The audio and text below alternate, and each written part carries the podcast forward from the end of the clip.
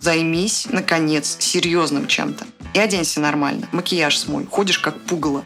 Я в твое время хотел стать инженером, а ты какой-то блок непонятно для кого ведешь. У родителей есть ожидания. Я им не соответствую. Они пытаются более активно воздействовать на меня, усиливают контроль, но тем самым душат и раздавливают меня еще сильнее. Но искусственно удерживать подростка в детстве с помощью гиперконтроля, давления и критики не получится. Как жаль, что взрослым так легко забыть, как это непросто и больно бороться с родительским разочарованием. Всем привет! Меня зовут Мария, в пространстве соцсетей Нинар Мари. Я практикующий психолог, эк-терапевт и автор подкаста «Концерт под крышей». Песни переносят нас в воспоминания.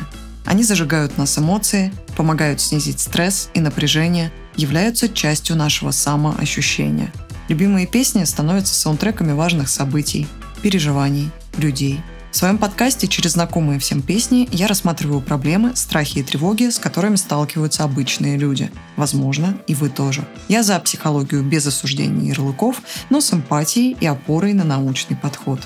Если и вам это близко, подписывайтесь на подкаст, так вы не пропустите свежие выпуски и посмотрите по-новому на давно известные треки. Во втором сезоне я разбираю иностранные хиты. Сегодня эпизод посвящен песне очередному рекордсмену, побывавшей в чарте более чем 20 стран. Четырехкратный мультиплатиновый сертификат, миллиард просмотров на YouTube и Spotify. Даже рингтон по этой песне получил платиновый статус в Америке. Линкен Парк, Намп.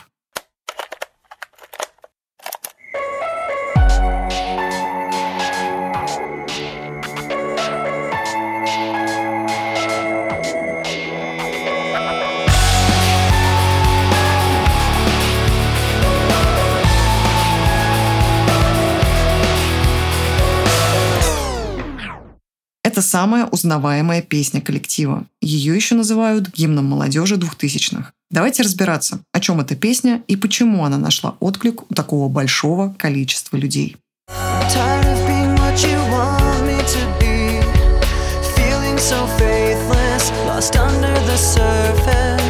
Я устал быть тем, кем ты хочешь, чтобы я был. Чувствую себя потерянным. Я утратил веру. С первых строчек мы погружаемся в эмоции героя. Он устал от давления и попыток соответствовать чьим-то ожиданиям.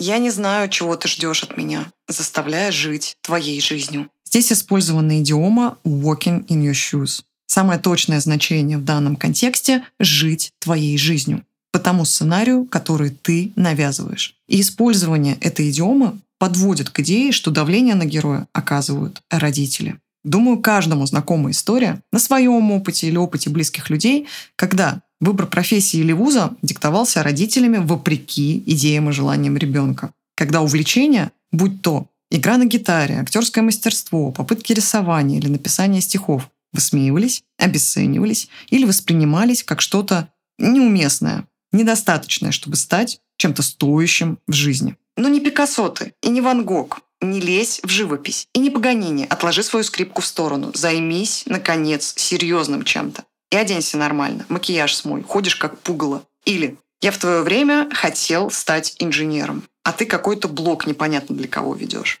За исключением серьезной дисфункции, например, случаев жестокого обращения и насилия в семье, родители, контролируя, имеют благое намерение, желая для своего ребенка лучшего где-то подстраховывая от неудачи, как им кажется, где-то вспоминая свой неблагополучный опыт или нереализованные когда-то мечты. И, похоже, герой нашей песни, проходя через подростковый кризис, пытаясь понять себя, кто он и на что способен, определяется со своим видением будущего и ставит это лучшее, то, что навязывается родителями, под сомнение. Возникает внутренний конфликт, который, как мы видим, тяжело переживается героем. Конфликт противоположных потребностей. Я уже упоминала об этом вскользь в прошлом эпизоде. Когда есть потребность в аутентичности, которая часто требует определенной дистанции и независимости от значимых взрослых, и противоположно направленная потребность в принятии и в поддержке. И сами подростки, как правило, этого противоречия не осознают. Подросток пытается найти собственный, пускай странный и не идеальный путь, показать свою индивидуальность и самостоятельность, но при этом остро нуждается в поддержке и принятии себя своими родителями. Если в этот период значимые взрослые достают красную ручку и начинают ставить отметки на полях, заставляя ребенка делать работу над ошибками, это часто приводит либо к бунту, либо к депрессии.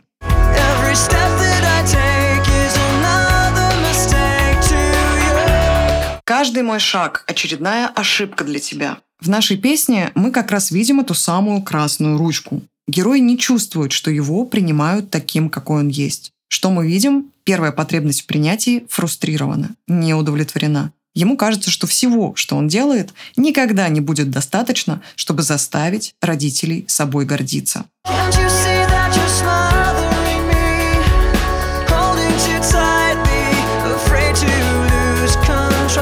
Разве ты не видишь, что душишь меня? Держишь слишком крепко, боясь потерять контроль. Фрустрирует и вторая потребность – действовать в соответствии с собственными представлениями о жизни, быть аутентичным.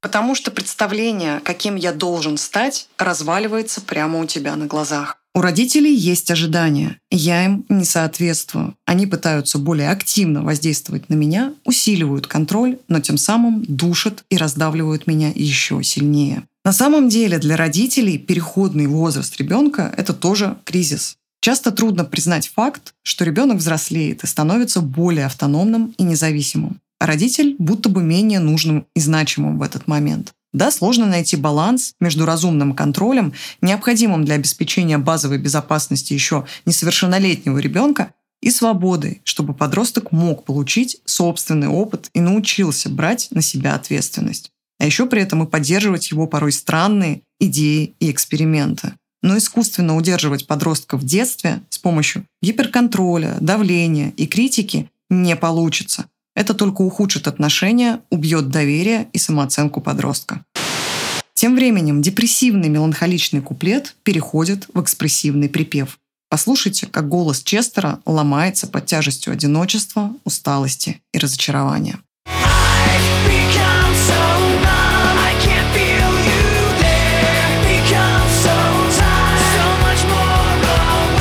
Я так оцепенел, что уже не чувствую твое присутствие. Я так устал, что приходит все большее понимание. В определенный момент при воздействии длительных нагрузок на психику мы и правда можем эмоционально онеметь. Включается защитный механизм, который не дает проваливаться в еще большую боль.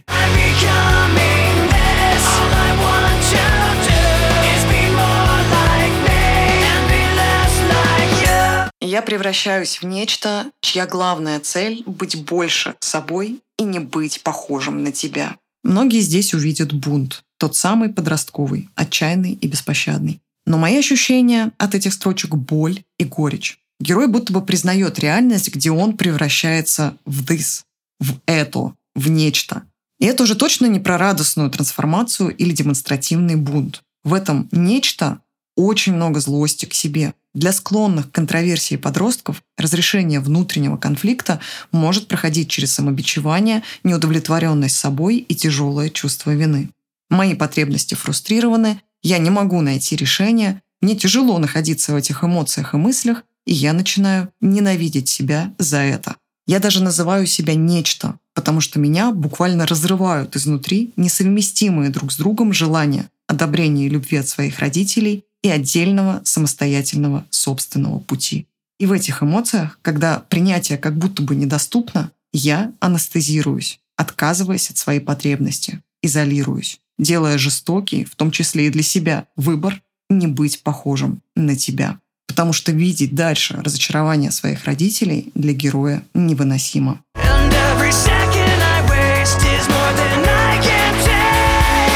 Каждая потраченная впустую секунда. Это уже больше, чем я могу вынести. А мы переходим к бриджу, эмоциональному пику этого трека.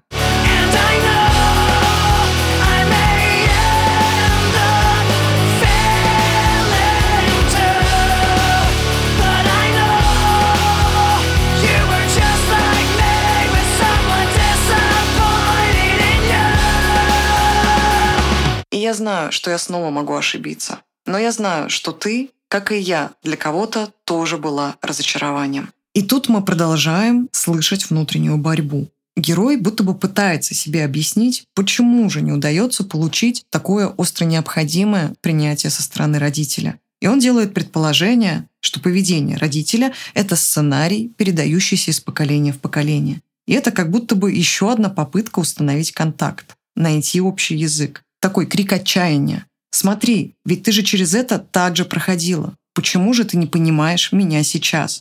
Как жаль, что взрослым так легко забыть, как это непросто и больно бороться с родительским разочарованием.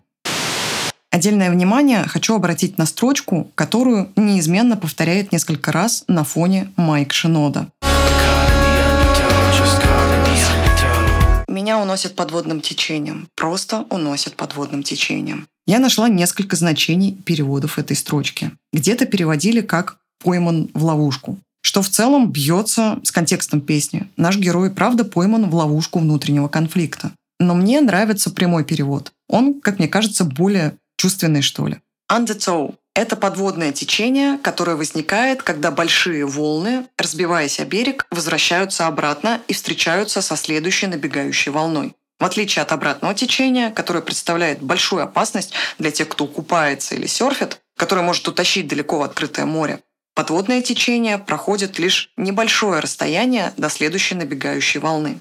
Оно не утянет на большую глубину, но при этом может быть очень неприятным когда ты не можешь выйти на берег, потому что течение уносит тебя обратно. Опасно оно, к слову, только для маленьких, беспомощных детей. И вкрачивый шепот Шиноды, такой контрастный на фоне эмоционального вокала Честера, как будто пытается дать надежду, успокоить, говорит, что это просто подводное течение, что с этим можно справиться, из этого можно выбраться. Это не убьет, хоть и приносит сейчас дискомфорт. И чтобы выбраться, потребуются усилия идти против течения, взять ответственность за свою жизнь в собственные руки. Если бы герой песни пришел ко мне на прием, мы бы работали с ним в первую очередь над эмоциональной регуляцией. Учились бы замечать, проговаривать и выдерживать свои эмоции. Конечно же, разбирались бы с тем, как доносить свои потребности до близких людей, как оставаться с ними в контакте даже в особо эмоциональные моменты. Поработали бы с самооценкой и отношением к себе, самоопределением. И где-то в идеальной картинке мира роль такого собеседника и помощника должны играть сами родители. Ведь подростковый кризис для родителей – это возможность не цепляться за старое и за те методы воспитания, которые работали раньше, а начать строить новые отношения в семье и со своим ребенком. По мере взросления и развития ребенка должны взрослеть и развиваться и родители тоже. Брать на себя новую роль – советников, помощников, проводников. Учиться слушать и слышать да, подростки часто испытывают неуверенность и растерянность. Но это не признак того, что надо принимать решения и выбор за них. Это повод для открытого доверительного диалога. Снизить давление и контроль – это не значит меньше любить и заботиться. Важно пользоваться методом не красной, а зеленой ручки, когда вместо постоянного подчеркивания недостатков внимание обращается на достижения, на попытки саморазвития и автономности. Положительное внимание играет огромное значение для того, чтобы оставаться в контакте со своим ребенком и помогать ему в непростой период формировать стабильную самооценку и становиться самодостаточной личностью. Песня пронизана чувством одиночества и ненужности, внутренней борьбы и усталости, ухода в себя и в депрессию. Она о тех временах, когда у тебя не осталось никаких чувств или тебе просто все равно. Это почти как истощение или что-то в этом роде говорил в одном из интервью Майк Шинода. Эта песня откликнулась многим, кто испытывал подобные состояния. Подросткам, которые ищут себя и не находят адекватной поддержки на этом непростом пути. Тем, кто столкнулся с проблемами психического здоровья и вместо поддержки своего окружения получает осуждение и обесценивание своего состояния. Просто возьми себя в руки, встань и займись делом, не ленись. И это сейчас постепенно уровень грамотности в теме психологического здоровья растет появляется больше информации, меньше стигматизации. А 20 лет назад, когда вышла песня, об этом важно было говорить активнее. Подобное чувство изоляции, о котором поется в песне, знакомо и успешным артистам. Они должны выдавать свой максимум, радуя поклонников, держать имидж, независимо от того, что при этом происходит с ними внутри. Честер Беннингтон рассказывал в интервью MTV. Это песня о том, что я чувствую себя так, словно я один в комнате, полной людей. И чувствую, что на самом деле никто меня не знает.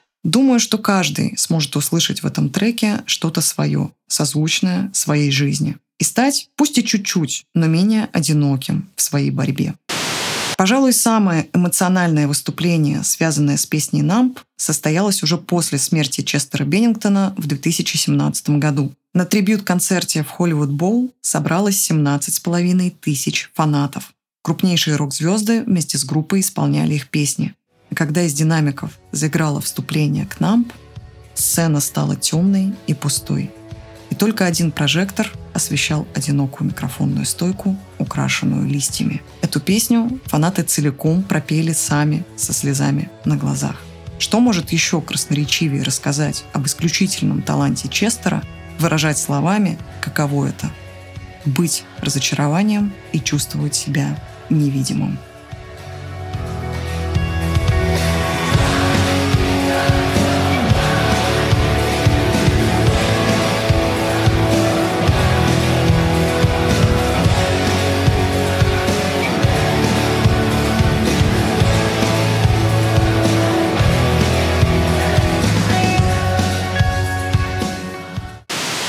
Спасибо, что слушали. Это был подкаст «Концерт под крышей». Если он вам понравился, подписывайтесь на него, ставьте реакции, делайте репосты. Так больше людей, возможно, найдут ответы на свои вопросы и почувствуют себя, возможно, чуть менее одинокими.